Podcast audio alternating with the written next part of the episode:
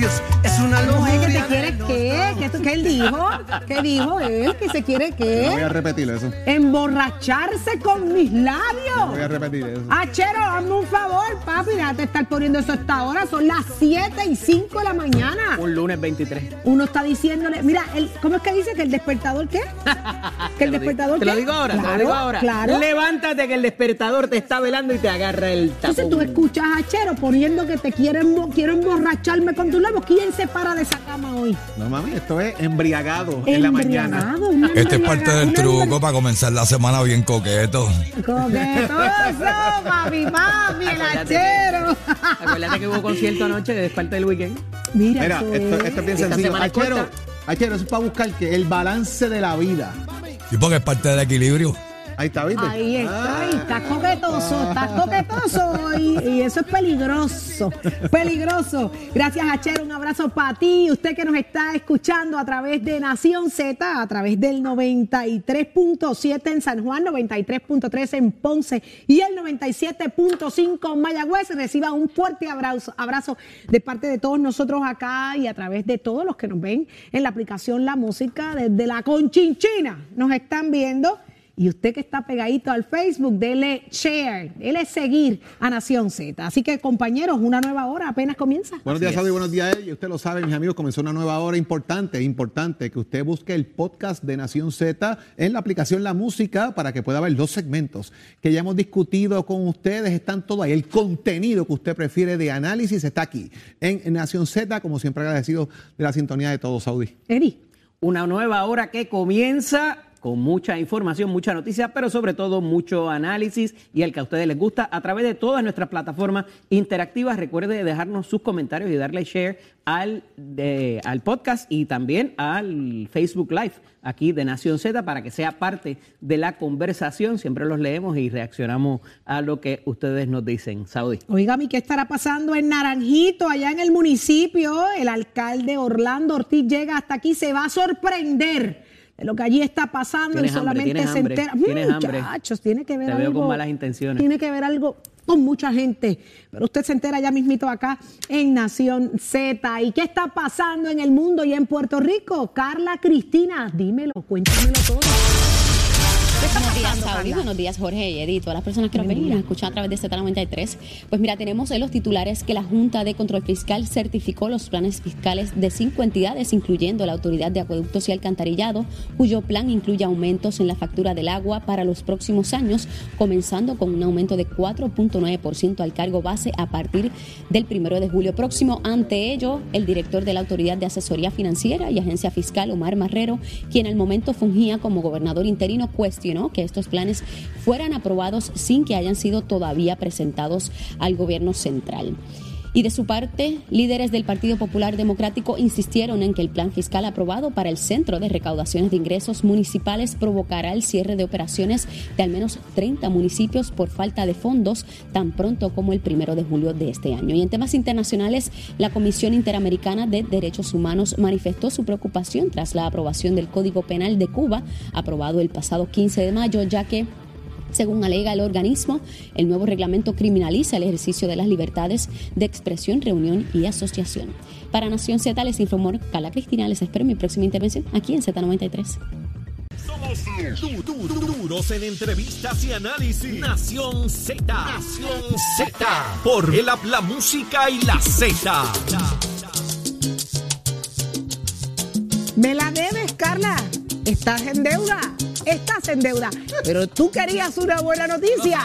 Yo la tengo y tú lo sabes. La buena noticia, señores, es que cosas lindas están pasando en diferentes municipios. Hay oficinas de asuntos culturales que están trayendo cosas buenas para el entretenimiento de la gente. Y me dicen que en Naranjito algo bueno se está cocinando con un olor Que africase. Eso lo vamos a hablar más adelante. Entérate de quién se trata y quién nos visita para venirnos con más información. Pero, ¿qué está pasando allá adentro de los comisionados, del comisionado, de la oficina del comisionado electoral del Partido Popular Democrático? Qué mejor que preguntarle a él directamente, Jorge Suárez, ¿de quién se trata? Del licenciado Ramón Torres, comisionado electoral del PPD. Buenos días, licenciado. Buenos Buenos días a todo el país que nos escucha, Eddie, Saudi y Buen día. Jorge. Buenos Un abrazo. días. Qué bueno escucharlo. Licenciado, el Partido Popular Democrático la semana eh, pasada envió una querella, radicó una querella, el secretario de dicha colectividad precisamente, junto al ex representante Luis Vega Ramos, concerniente a lo que se entiende es una coordinación de campaña entre el Super PAC, eh, Salvemos a Puerto Rico, y la campaña del hoy gobernador Pedro Pierluisi. Dicha querella fue desestimada eh, precisamente por no tener propio y personal conocimiento a raíz de las alegaciones de culpabilidad y otros elementos que se han dado por parte de integrantes de dicho, de dicho PAC. Pero resulta, a través de una información que trasciende en los medios de comunicación, de que hay una nueva, eh, un nuevo alegato, en este caso, de que adviene a conocimiento la Oficina del Contralor Electoral, de que una persona que sí tiene conocimiento, según se alega, habla de esa coordinación. ¿Cómo usted ve todo esto, comisionado? Bueno, lo, primero que tengo que aclarar antes de contestar tu pregunta es que la oficina del, Contralor Electoral nada tiene que ver con la oficina de la, de la, del, de la mi oficina, la oficina del comisionado electoral, ni con la comisión de elecciones. Eh, y lo digo, lo digo aunque, aunque suene obvio, porque hay personas que me han preguntado, ¿verdad? La, confusión viene porque los nombres tienen el, el, el apellido electoral junto y que en algún momento la oficina del Contralor Electoral estuvo en, la, el edificio de la Comisión Estatal de Elecciones en pisos separados, ¿verdad? Eh, una, una cuestión de, ahorrar eh, dinero en, alquiler. Pero no, nada tiene que ver en la oficina del, Contralor Electoral con nosotros. Ahora, entrando directamente al, al, al, tema, pues si bien es cierto que, que, se radicó por parte del secretario general del partido una querella, eh, no es menos cierto que el, el, el Contralor Electoral reactivó aquella que en el 2020 el, el señor eh, Dávila, Jorge Dávila, había radicado eh, para, para aquel tiempo sobre los mismos hechos. Y lo que se hace es que se reactiva aquella porque entiende el Contralor que tiene mérito el así hacerlo. Fíjate que lo que se habla es del propio personal conocimiento, no tiene que ser uno que sea el que, el que, el que advenimos en conocimiento a través de los medios, porque los federales ya investigaron. Es una persona o alguien que en realidad estuvo o dentro de la situación o tiene información eh, de primera mano. Así que yo creo que desde ese punto de vista el control eh, electoral hizo lo correcto, debe investigarlo. Hay que tener en cuenta también que aquí hay eh, un campo ocupado por el gobierno federal, por la jurisdicción federal, que si bien es cierto que podrían investigar, no podrían tener más allá una, un final que el controlador decida, decida hacer, porque los federales tienen el campo ocupado. Ahora bien, si se determina que hubo coordinación allí, entonces sí podría radicarse delitos electorales en Puerto Rico. Y eh, yo espero que por el bien de todas de todos los integrantes y, personas que están dentro de la investigación que eso no haya sido así porque los delitos electorales son tienen, eh, penas altas inclusive muchas de ellas sin sin, sin, derecho a, a probatoria y que usted sepa el Partido Popular está libre de polvo y paja en eso no hay problema ahí. No hay nadie metió la mano, nadie coordinó campaña con un PAC y la campaña de Charlie Delgado o de quien fuera. Es importante eh, deslindar y establecer que el Partido Popular es una cosa y las campañas son otras de los candidatos. Eh, eh, a, esa pregunta que tú me haces. Pues, pues vamos, a vamos a reformularla, vamos a reformularla. La campaña de Charlie Delgado está libre de polvo y paja y ningún super PAC coordinó con la campaña de Charlie Delgado ningún tipo de anuncio o colaboración política. A mi juicio y la información que yo tengo, no. Pero ciertamente habría que esperar la investigación final porque ciertamente yo no tengo todos los elementos ni toda la información a la mano. Pero la información que tengo el día de hoy es que no.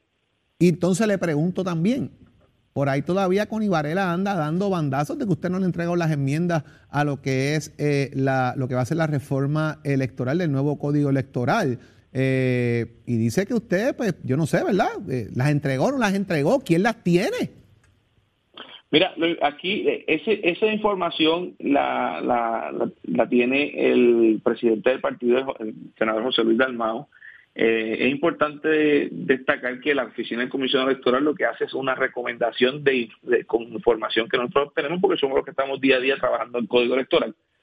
Y al final del día son los representantes y senadores los que tienen el mandato del pueblo. Esto no es esto no es un código de la Oficina de Comisión Electoral Popular, esto no es un código del Partido Popular, esto es un código para el país, para la comisión, para la transparencia, para, para que las próximas elecciones no suceda lo que pasó en las primarias, que hubo que hacer una primaria y una secundaria. Eh, eh, esto se trata de estar preparado, eh, estar cuatro años preparándose para un evento en donde tenemos que lucir bien y sacar gente a votar. Comisionado, en la reunión de la conferencia legislativa del Partido Popular Democrático. Con Ibarra estaba allí. Estaba. Sí, señor. El 10 Hizo, de mayo hizo- allí, sí. preguntas sobre eh, los planteamientos que ustedes estaban haciendo. por supuesto, y sus preguntas iban dirigidas a un proyecto de ley que ya él había radicado, que está todavía en su comisión, y si se habían acogido eh, la mayoría de sus recomendaciones, y la conclusión fue que en un 80-85% de las recomendaciones que tiene este proyecto de ley, que me parece que es el, el 1 o el 2, el proyecto de la. Cámara 1 o 2, están, de- está, eh, están dentro de las recomendaciones que hace la Oficina del Comisionado. 85% de las recomendaciones del representante Connie Varela están contenidas en lo que ustedes presentaron es en la conferencia legislativa. No, no solamente las de él, también están las del pasado comisionado. Pues yo creo que eso está Gerardo resuelto Cruz, entonces. también- Pues eso está resuelto. Ah, pues eso está resuelto Sí, entonces. Está resuelto. Pero- a, a mi juicio sí. Bueno, óigame, van a cer- ya van a cerrar las HIPS. ¿Cuántas van a cerrar? Bueno, la HIP, la HIP va a haber una reducción de las que hay actualmente, que, que aunque ahí, eh, ahí el, eh, actu- anteriormente eran 110, actualmente quedan como unas 85, 86 y van a bajar a 12. A 12. Ven acá y dónde, A se, 12. ¿y dónde se va a acomodar toda esa gente. Todas esas personas van a pasar, las que no queden dentro de las HIP regionales, van a pasar a lo que son un centro de servicios integrados al elector, que lo crea el propio Código Electoral. Y, y es- es- esta decisión de bajar la 12 no es ni del Pero venga acá, de eh, comisionado, comisionado, Es esto me crea, me crea una duda esto. Yo sé que esto viene adscrito al tema de la Junta de Supervisión y otros elementos más, pero ¿dónde la gente, o sea, en año electoral, se va nuevamente a restablecer estos centros para que la gente pueda recibir servicios en los municipios? Sí, el código, el código electoral crea lo que son las juntas inscripción temporera, en donde se podría abrir una junta de inscripción temporera en cada uno de los municipios. Esos son los planes de la comisión, esos son los planes que yo, el, el plan que yo sometí y la petición que, que sometí, que fue acogida por parte de la comisión, que en año, en año preelectoral, o sea, este próximo 2023, desde el primero de enero, tendremos una junta de inscripción temporera en cada uno de los municipios, eh, Bueno. independientemente que sean 12. Ramón Torres, gracias por estar con nosotros, licenciado, comisionado Siempre del Partido buen día, Popular un abrazo Democrático. a todos. Tenga buen día, inicio de semana. Sado y Rivera. Ya estamos listos y estoy muy bien acompañada precisamente del alcalde de Naranjito, el señor Orlando Ortiz Chevres. Así se dice, alcalde. Buenos días y bienvenido. Buen acá día, un placer, a Nación gracias. Z. Gracias, Y, y usted Saludos. me trae como con una como con una esperanza de que hay algo bueno dándose, cuajándose allá en Naranjito. Dígame qué es y cuándo es, de qué se trata.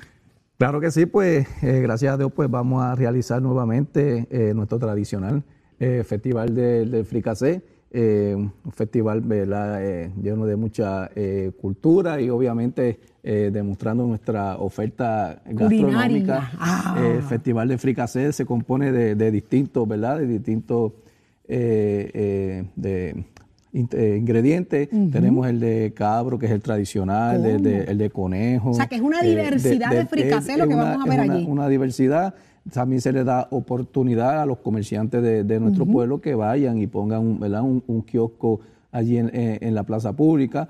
Tenemos un fricase gigante, que este es, el de, este es el de pollo, que siempre es confeccionado por, pues, por estudiantes de distintas universidades. Eh, en, este, en este caso, pues va ¿Y a ese ser gigante de qué va a ser? de pollo. Ese De pollo, pollo, que ese se le ofrece, se le ofrece al, pueblo con arroz blanco. Y obviamente la, la música que, que vamos a tener, artesanía, a- agricultores, en sí un- una, una, una fiesta. Vamos a tener una competencia de mojitos este, este Ah, año. ¿sí? Y el, el, el mojito que, que- que sea ganador pues, se va a bautizar como el mojito oficial del chango, del pueblo de, de, De los changos de Naranjito. de Naranjito, en la música eh, Joseph Fonseca, Odilio González, vamos a tener trova con, con Juan Rosa, un gran trovador de nuestro pueblo, nuestros niños del conjunto criollo que, que tocan espectacular de nuestro programa de, eh, de Bellas Artes. Así que va a ser una muy Pero buena hay- oportunidad para hay ir un para detalle Naranjito. especial, hay un detalle especial y es que retoma el lugar original. A mí me encantan los festivales en las plazas públicas, así que regresa el festival a la plaza pública de Naranjito. Correcto. Regresa, va a ser el domingo 5 de junio, desde las 11 de la mañana en la Plaza eh, de Recreo. En años anteriores, eh, por la pandemia, tuvimos que cambiar las modalidades. Nos fuimos por Servicarro en un momento dado, nos íbamos a los negocios y vea, manteniendo la, la- la- la seguridad, pero sí, este año regresa, Regresan a la regresa. plaza. Muchos a la alcaldes Plaza se les olvida ese detalle y, y hago hincapié es porque no hay nada como el misticismo de la plaza pública. Algunas son más pequeñas que otras, pero esa chulería, esa, esa, esa cuestión cultural, no hay duda que la da la plaza pública. Sí. Lo digo, por ejemplo, nosotros en Jayuya con el Festival Indígena no existe. Eh, ese festival si no es allí dentro en la plaza pública. Así que lo felicito, alcalde, porque dentro de las medidas, ¿verdad? Y lo que nos permite eh, los asuntos de salud, volver hasta allí, hasta la plaza pública, le va a dar una- un toque bien especial. Esto es el domingo 5 de junio. De junio. Esto comienza a las 12 del mediodía y esto es hasta las 1500 o esto Esto tiene hasta que terminemos. Hasta que se acabe la hasta- última hasta- papa hasta hervida. que se acabe y, y- y exacto, la papa tiene que ser gra- grande, porque a mí me encanta el fricasé Ah, que tenga esa papa. Yo no Arroz sé- blanco, Arroz alcalde. blanco, arroz blanco. Mira, yo estoy salivando y son las que de la mañana, son las 7 y 20 de la mañana y yo pensando como troquera. Yo tengo hambre ya, En- yo ¿De verdad que sí? ya. En un fricasé con arrocito blanco. Así que, alcalde, eh, muchas felicidades por esto. No quiero perder la oportunidad para preguntarle cómo están los asuntos allá en el municipio. ¿Cómo está la cuestión allí, la administración? Pues muchos retos, muchos retos. Tenemos, seguimos con la, continuamos con la reparación de, de caminos posterior al huracán eh, eh, María. Eh, ya gracias a Dios el proyecto más grande iniciamos, que es la construcción de un puente, que es el único lugar donde teníamos incomunicado una parte de ese, de ese sector. Seguimos trabajando los esfuerzos con el con el de- con los de CDBGDR. Eh, ¿Han logrado desenfondo del Coltré, ya en reposición de dinero? pues ya, en, ¿Cómo la, en la parte nuestra, pues hemos sido muy, muy, muy infusivos, ¿verdad? En el, en el trabajo, bien dedicados y, y no, no hemos tenido muchos problemas como he, he- he podido observar en otros en otros municipios en relación a nuestra FEMA y Coltri y el municipio pues hemos, hemos armonizado muy bien los ¿Cómo lo ha logrado, alcalde? Porque tienen que ser sumamente diligentes en la entrega de documentos para cumplir con todos los requisitos que tiene el y, y- y todo lo que tiene que ver con fondos federales. ¿Usted ha encontrado alguna estrategia? ¿Qué usted ha logrado hacer para que esto funcione y fluya? Usted- Usted mencionó la importante clave, eh, la palabra clave, documentación. Hay que tener la documentación, no solamente la documentación vigente, la documentación histórica, obviamente, luego de- de, eh, del evento, esos daños que se ocasionaron para que pudier- pudiéramos, ¿verdad?, este, inmediatamente trabajarlo. eh, ¿Cuál ha sido su estrategia? ¿Asignar personal solo para eso? ¿Cómo Sí, lo ha logrado? Nuestra estrategia fue primero con mi equipo de trabajo, documentarnos o coger los adiestramientos antes ¿verdad? De, eh, del evento, luego posterior a eso desde que contratamos una firma externa que se dedicó este, a trabajarnos eso eh, diariamente, el municipio integrarse a esos trabajos, fiscalizar y obviamente pues hasta el sol de hoy pues ya cerramos prácticamente todos los peque- eh, proyectos pequeños, Qué estamos en bueno. los proyectos grandes. Alcalde, pues yo lo felicito y invito a todo el que nos está viendo y escuchando a que se dé cita el domingo 5 de junio en la Plaza Pública de Naranjito a disfrutar del Festival del Fricacé. Casi nada, casi nada. Hay fricacé para todo el mundo y los kiosqueros tendrán lo suyo, de todos Eso los así. sabores y de todos los colores. Los Alcalde. los esperamos. Gracias por estar con nosotros acá en Nación Z. Usted quédese con nosotros porque ¿qué está pasando en el mundo del deporte? De eso sabe Tato Hernández. Adelante, Tato. Eso es así, eso es así, Titi. Enfócame al señor alcalde que le quiero preguntar algo, que él ¿Ah, está sí? al ladito tuyo. Sí, honorable, un placer conocerle y eso. Yo voy para allá para su festival del fricacé, pero voy a llevar mi plato especial, un casco de construcción al revés, ¿puedo? para que me lo jante de fricacé con arroz y me lo como todito y media libre pan con ajo. Y eso que estoy a dieta, ¿me entiendes? Así que Claro, muchas Media gracias. libra de pan con ajo. Con aceitunas, por favor, Claro, alcalde. claro. Adiós, ya usted sabe, yo voy para allá. Si esa gente naranjito son mis panas. Ay, bendito, Titi, no me digas eso que me puedo desmayar aquí es temprano, son las 7 y 21. Lleva dos Vámonos con cascos los- que yo voy contigo. Claro que sí, claro que sí. Nos llama a Jorge y a Mr. Sonrisa, que hoy está triste. Los Yankees. por los Yankees. Bueno, vámonos con el deporte, vámonos con la natación. Déjame cotejar si tengo en línea a mi gran amigo Fernando Delgado, quien es presidente de la Federación de Natación de Puerto Rico, porque hay un pequeño problemita. Aparentemente la CCAM, que es la Confederación Centroamericana y del Caribe, aparentemente pues tiene como uno desasosiego, una pequeña diferencia con la Federación de Natación de Puerto Rico, porque alegadamente pues hay que una deuda ahí y que del 2021, que supuestamente no se ha pagado, que había un evento que desarrolló en Puerto Rico, que de hecho en Puerto Rico ese evento se dio y tengo entendido que Puerto Rico lo ganó. Este, déjame chequear por ahí si tengo la llamada de Fernando. Fernando, ¿estás ahí? Sí, buenos días, Tato, a todos los, todos los que escuchan. Buenos días, buenos días. Te pregunto, usted es presidente de la Federación de Natación de Puerto Rico y sale en la prensa durante este fin de semana que alegadamente la Confederación Centroamérica del Caribe pues le reclama una deuda a la Federación de Natación de Puerto Rico que supuestamente eso pudiera entrar consecuencias de que Puerto Rico no tenga participación en los centroamericanos, próximos panamericanos y quién mejor que usted para que nos explique. Mira, Tato, te corrijo, es la Federación Puertorriqueña de Natación este, sí, la Confederación Centroamericana del Caribe nos, ha suspendido injustamente eh, porque nosotros le salvamos el evento de ellos. Es una organización que está casi moribunda. Eh, Y salvamos la competencia porque Panamá en el 2021 había eh, eh, votado la sede. Eh, en poco tiempo organizamos el evento y pues tuvimos pérdidas porque el equipo de México luego que decía que venía, no vino, nosotros tuvimos que pagar los hoteles porque pues, no, no, no, no separamos a tiempo, pero eh, nosotros tenemos que tenemos una deuda de 20 mil dólares, no de 30 mil como ellos alegan, están nuestros abogados creando con él. Como cuestión de hecho, ni la Federación Internacional reconoce la, suspensión, ni la Panamericana, o sea, lo único, lo único que estaríamos ahora mismo eh, con problemas quizás para los centroamericanos, pero créeme, que lo vamos a resolver y vamos a demostrar que tenemos la razón todo el tiempo.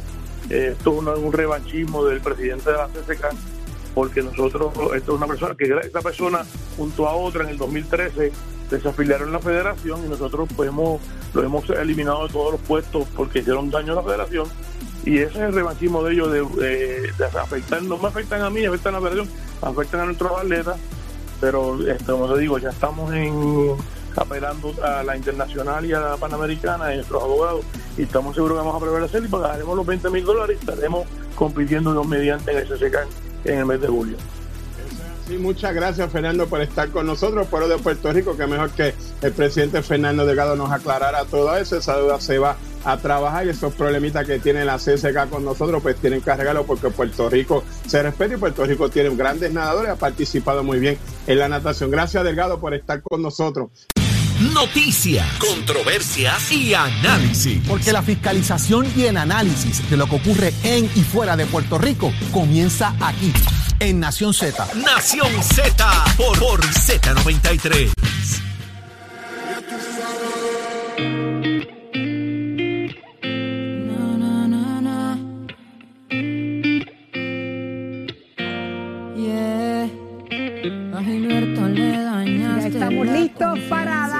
Comienzo a una nueva media hora acá en Nación Z. Pero ¿dónde está la noticia? ¿Qué está pasando en Puerto Rico? Ya está con nosotros el licenciado Leo Aldrich. Mire, de frente al país, como a usted le gusta, pero a él le encanta irle precisamente así al país, de frente. Así que muy buenos días, licenciado. Buenos días, Leo. Buenos días. Buenos días para ti, Saudi, para el profesor, para el compañero licenciado Eddie, toda la gente que nos vino nos escucha. Un privilegio estar aquí con ustedes. Muchísimas gracias por eso, el licenciado, pero vamos al grano. Licenciado, hay un, hay un, hay un fondo de equiparación que reciben los municipios que pudieran algunos estar tambaleándose. Esto implicaría cierre de algunos municipios. ¿Cómo es ese efecto que tiene ese fondo de equiparación? Pues mira, sí, precisamente es una preocupación gigante. Yo colaboro con la Liga de Ciudades, una organización no partidista que está abogando para que no se elimine ese fondo de equiparación porque significaría realmente poner en jaque 43 municipios. Y yo sé que hay mucha gente ahora mismo que está pensando, oye, pero Leo, o sea, lo que, lo que hemos visto, la corrupción reciente de los alcaldes, y eso es cierto y eso es un punto muy válido. Lo que pasa es que los municipios trascienden lo que puede ser un caso puntual de corrupción. La corrupción es eh, anatema del municipalismo y el municipalismo realmente el municipio es el primer la primera estructura de gobierno formal que ven las muchas personas. A veces estamos centrados aquí en el área metro, pero allá en, en, la isla, en el centro de, de, la isla, eh, realmente la, la gente que resuelve, no solamente en situaciones de, huracanes y emergencias, sino el que resuelve día a día es el municipio. Y si esos 43 municipios se van a pique, los que van a más sufrir son las personas de baja escolaridad, las mujeres, los eh, que no tienen trabajo, es decir, las, los sectores más vulnerables y más socioeconómicamente golpeados del país. Así que ese fondo de equiparación suena técnico, pero realmente está en juego la supervivencia de muchos municipios que son los que le dan la cara diariamente a las personas más vulnerables de este país. Leo, tú puedes traer el asunto de las fiestas eh, patronales, los festivales, todo este tipo de cosas que muchas veces se trae como gasto alegre, pero déjale de recoger la basura, déjale de tener la guardia municipal al día para las intersecciones y los problemas que tienes el ornato.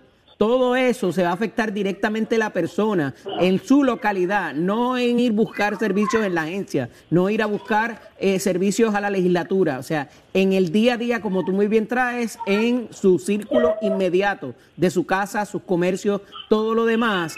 Y yo creo que estamos eh, sobremirando esto. Paula está armada hoy. Eh, Esa es la que manda ahí, déjenla quieta. Estamos sobremirando. no, está, muy feliz de que sea el lunes.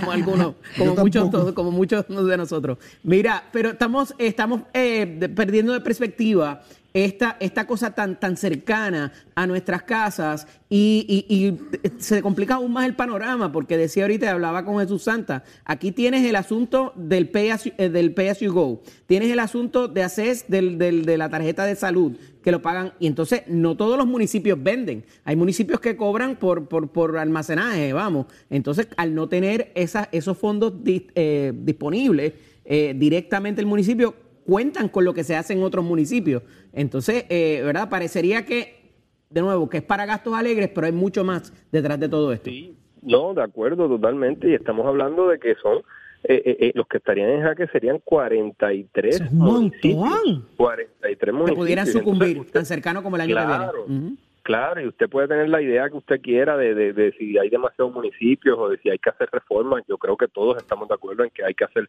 reformas importantes, pero no puede ser que viste una cucaracha en la casa y decidiste quemar la casa entera. Este, así es que pienso que esto se tiene que atender urgentemente. Eh, Leo, de igual manera, y cambiando un poco drásticamente el tema hacia temas legales que estamos un poco discutiendo eh, eh, fuera del aire, ya se acerca lo que va a ser finalmente la determinación del caso de Rafi Pina. Y a estos fines hay una determinación en Boston relacionada a lo que es las guías de sentencia en casos relacionados a armas de fuego. ¿Pudiese esto incidir en la determinación que se va a tomar, me parece que es mañana, sobre el caso de Rafi Pina? Pues Jorge, es una gran pregunta porque durante finales de la semana pasada, bajo una decisión del Tribunal de Apelaciones del Primer Circuito, que está, que está tiene su asiento en Boston y que tiene eh, revisa las decisiones de Puerto Rico y en un caso que no es el de Rafipina, en un caso separado, resolvió que en casos de armas, como es en efecto el caso de Rafipina, en casos de armas, las guías de sentencia deberían ser consideradas eh, especialmente tomando en cuenta los factores del individuo a ser sentenciado, no eh, la localidad, no la comunidad donde él vive. ¿Qué quiere decir todo esto? Que muchas veces el juez, y en este caso eh, era el juez Besosa, que es en efecto el mismo que va a ser el que sentencia a Rafi Pina, el juez Besosa y otros también tomaban en consideración que en Puerto Rico había mucha violencia de armas y tomaban eso en consideración al imponer unas sentencias por encima de lo que decían las guías. El Tribunal de Apelaciones de Boston dijo que lo más importante a la hora de, imponer una sentencia son las características individuales de la persona. La idea, la filosofía detrás de las sentencias federales es que vaya dirigida no solo al crimen cometido, sino a las características del individuo, su historial criminal, sus lazos con la comunidad, las cosas buenas que ha hecho, las posibilidades de rehabilitación que tiene, que esté centrado en ese individuo y no tanto en, la, en las condiciones de donde vive. Así es que le, le, a mi juicio le puede beneficiar. le puede favorecer, exacto, le puede favorecer. Le puede favorecer, sí, le puede favorecer porque eh, no creo que vaya a haber una sentencia por encima de las guías. Las guías van a ser 33 a 41 meses, según ha reportado la prensa, y dudo que, ¿verdad? Bueno, no es que dude, es que pienso que si el juez se va por encima de las guías, podría levantar o abrir una puerta adicional apelativa para la defensa. Así que si las guías en efecto son 33 a 41 meses, pues el, el tribunal, si se queda en esos 33 a 41 meses, estaría ese mismo tribunal cerrando una puerta apelativa. No no es que no van a apelar, porque hay otros Claro, asuntos claro. Que, que ya la defensa ha dicho que va a apelar, pero cerraría la una, una de las avenidas apelativas sería sería clausurada. O sea, que te deja, deja establecido un punto bien importante, es que no nos vamos por encima de las guías establecidas, eh, dejando claro que esto pudiese favorecer, pero dejaría otros elementos sobre la mesa de cómo acudir a una apelación. eh, y estamos obviamente especulando el tema de que no sabemos lo que va a pasar mañana. No, correcto, correcto, pero la decisión ciertamente favorece a mi modo de ver a, a Rafi Pina, porque lo que dice muy resumidas cuentas la decisión es cuando hay un caso de armas, eh, se debe considerar por encima de todo lo demás las condiciones y características de la persona imputada y no el lugar donde vive y la violencia que pueda haber en el lugar donde vive. Ahí está. Eso, eso va a pasar mañana. eh, eh, por lo que tengo entendido es mañana o el miércoles. Yo creo que es mañana que, que- que se va a trabajar este Debe tema. ser esta Así que hay semana, que estar no bien pendiente de eso. Mañana a las pero- 9 de la mañana me están sí. diciendo, eh, Leo, que es que se va a llevar a cabo este, este caso, esta, esta se ha pospuesto varias veces. Yo creo que ya las partes todas están ávidas de que de que se dé a cabo, se lleve a cabo la sentencia para que haya certidumbre. Lo, lo más que hasta para las cosas malas, la- lo más que le afecta al ser humano, a todos nosotros, es no tener certidumbre. Queremos saber qué va a pasar, o por lo menos hay cosas que no controlamos, por supuesto, pero queremos tener la mayor, ¿verdad? El, la el mayor conocimiento para poder actuar dentro de eso. Bueno, obviamente Saudi nos puede hablar de eso Bueno. Por, por lo que lo que ha pasado recientemente, pero en términos generales, este, me parece que están todas las partes ávidas de que, de que esto se dé. No cabe duda, licenciado, que este es un caso de gran notoriedad pública, mucha gente a la expectativa de qué va a pasar, cuál será esa, esa sentencia, ¿verdad?, para Rafi Pina. eh, y si esto ocurriera, la forma en que la defensa lo está manejando, yo estoy clara y segura que de darse estas condiciones, pues esto sería un precedente. Hay mucha gente a la espera de ser sentenciado por situaciones, ¿verdad? De- Diversas, de- de todo diversas. tipo. Mm. Y la forma en que la defensa lo está manejando pudiera levantar una- unos nuevos precedentes en la, en la, en la, en la cuestión jurídica y la legal y la cuestión de ley. Así que el derecho, debo decir. Así que, licenciado, gracias por estar con nosotros. Mañana eh, definitivamente estaremos hablando de esto a solo Claro horas sí. de lo que será la Oye, sentencia Leo, para Rafi. antes de que te vaya, ¿tú vas a ir para el Día Nacional de la Salsa? Si ustedes van, yo voy. Ay, Ah, no es para saber, es para que la anote. Es el 12 de junio, ¿sabes? Ponlo en calendario. licenciado. Y tenemos que llevar a Paula. Paula tiene que ir. Para que lleve, baile. lleve su esposa Exacto. para que baile sabe. salsa. Lleve dos pares de tenis, que hay doble tarima, ¿sabe? Doble tarima, Te- licenciado. te- te- está pendiente que te contamos ahora que viene para allá, pero te vemos allí. Dale, hermano. Vemos. Gracias, licenciado. Será esta mañana, si Dios lo permite.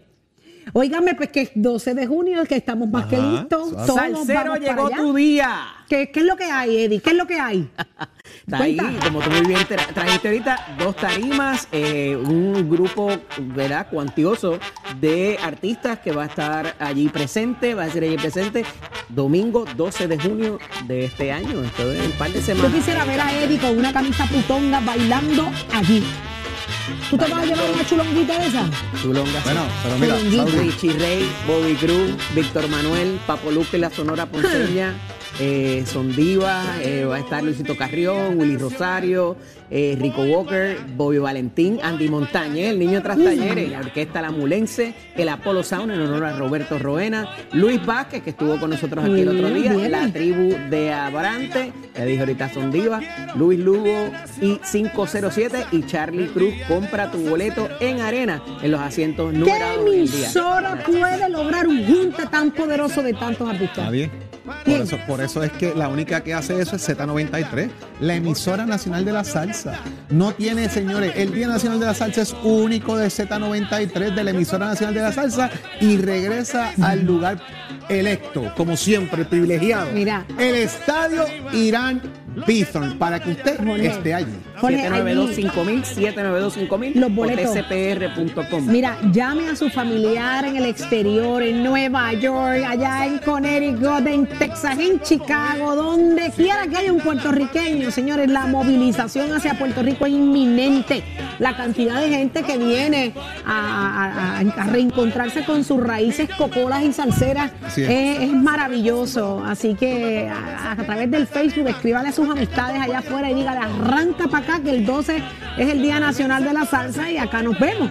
Así que a los locales de igual manera, a seguir apoyando nuestra cultura y ese ritmo, ese sabor que nos pone a gozar ante el mundo entero, porque es como un lujo, ¿sabes? Eso Con es el un- auspicio es de como un lujo. Power Sports, Ron Brugal, Kikwet, Pasoa, Cuantro, Coca-Cola, New Amsterdam Vodka, Selectos, Goya y Palo Ready. Ahí está, Achero.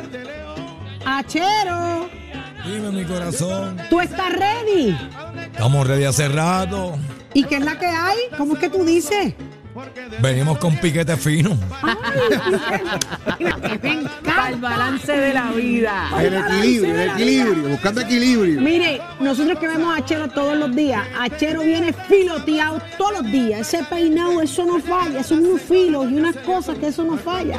Cuando dice filoteado, créale. Así que póngase pimpeado y lindo. El 12 de junio, el día es nuestro, en el Día Nacional de la Y Salsa. allí, mire, usted comparte con el búho, comparte con el cacique, con el hachero y con todos los que estamos acá en Z93 todos los días compartiendo con ustedes. Ese es el día, ese es el día de ir a disfrutar salsero del mejor evento que tiene Puerto Rico, que es el Día Nacional de la Salsa. Qué privilegio Pero parte usted de esta eh, asegúrese de preguntar por el hachero y su piquete. Y, y fíjese en el piquete, fíjese en el piquete de Achero. Pero mire, otra piquetúa que siempre está con nosotros es la Carla Cristina. Y cuando yo le digo piquetúa, tiene un piquete. Estás, estás con el habla música y Z93 en Nación Z. Ahí es, ahí es. Gracias, Achero, por eso. Y estamos listos, señores. Por ahí viene Nación Z Nacional. Ya llegó Leo Díaz. Ya está por ahí. Pónchemelo, señor director. Leito, Saludos. buenos días. Saludos, Saudi, Jorge, Eddie. Contento comenzando una semana nueva. Contento, bien chévere. Vamos, Así mire, venimos hoy a quemar el cañaveral, como siempre, como tiene que ser. No hay Triste. oportunidad de no hacerlo. Si siempre te dan gasolina para zumbar. Oye, Leo, esta, esta situación de la criminalidad en el país, ¿verdad? La Sí. masacre que hubo Muy duro, también ayer, muy duro. eh, no, no muy lejos de tu residencia. Muy allá. cerca, muy cerca de mi casa, residencial Villa Esperanza queda a solo pasos de mi residencia. Eh, es un residencial, fíjate, que por mucho tiempo había estado muy tranquilo, muy, pero que muy tranquilo. Gente muy buena, conozco muchísima gente en el residencial. Y lamentablemente, pues cinco personas fueron asesinadas anoche allí, en lo que se considera el punto de droga de- de- del residencial. El jefe de la policía está informando que aparente- aparentemente uno de ellos debía una droga que no había querido devolver y eso le costó la vida a los cinco. Ya sabemos que todo el que está en el narcotráfico o, o- o es la muerte o es la cárcel y lamentablemente pues esta situación continúa, ¿no? Particularmente en sectores este, pobres donde el narcotráfico hace estragos, ¿no? Con, con esa juventud. Muy doloroso, muy doloroso. Muy triste, la juventud, vemos cómo se pierden vidas, Sí. gente con, con llenos de repletos de vida y salud. Así es. Y vemos cómo un disparo es suficiente para desaparecer esa, esa oportunidad de disfrutar y- La- y, vivir. La armonía. sombra siempre coge al cuerpo. Sí, Por más que usted huya dentro, cuando está delinquiendo, va a pasar. Ay, no. Lo- los cinco tenían expediente criminal, así así que es evidente que estaban en situaciones de alto riesgo, sumamente eh, alto riesgo, y, y, pues lamentablemente pagaron con su vida. Y este mensaje uno lo lleva y lo lleva, pero el afán de lucro, el dinero es una cosa terrible, ¿no? Y lo vemos de una parte en el narcotráfico, lo vemos en la corrupción.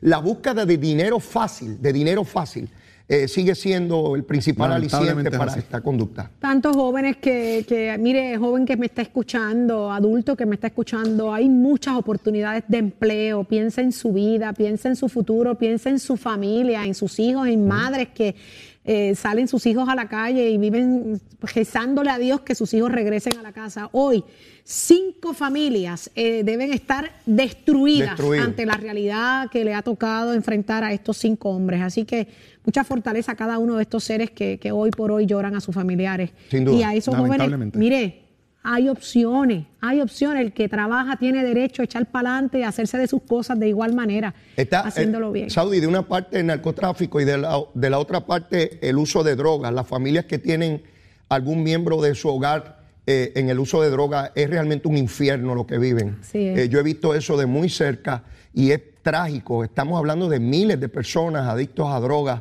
a todos los niveles. Esto invade todos los sistemas socioeconómicos, a todos los niveles y es verdaderamente desastroso eh, esa plaga en nuestra sociedad. Yo siempre pienso en los niños, en las personas que viven esperando donantes de órganos, eh, ¿verdad? Para poder sobrevivir y hacen lo que sea, darían lo que fuera por un soplo de vida Así y ver cómo algunos, con el consumo de droga, ingiriendo La este tipo de daños corporales a los órganos, haciendo uso y consumo de este tipo de, de drogas. Así que dígale que no a las drogas. Esto lo escuchamos desde pequeños. Dígale que no, cuide su cuerpo, cuide sus órganos. Su vida vale mucho más que esa Claro. basura. Claro. Mira, Saudi, Dime. besitos en el cutis como siempre, Besito, besitos en el cutis para el besitos pueblo. en el cuti. Mira, dejamos ese. Facebook activado para ti por ir para ¿Te abajo. vieron, te vieron cantando anoche? Ah, tú ¿Dónde? también Vieron estabas cantando allí. anoche. Tú también estabas allí, la pasamos fenomenal, verdad. fenomenal. Zulmita y Vero estaban allí a- las perdimos con Tomito. Sí. Imagínate, con el Sí. gran Tommy. Tenían, tenían éxitos para cantar. Así que muchas gracias, Leo. Te dejamos allá Seguro que sí. con Nación Z Nacional, Jorge Eddy, Nos Carla Cristina. mañana a las seis de la mañana. Cuídense. Hasta Excelente mañana a día. las seis.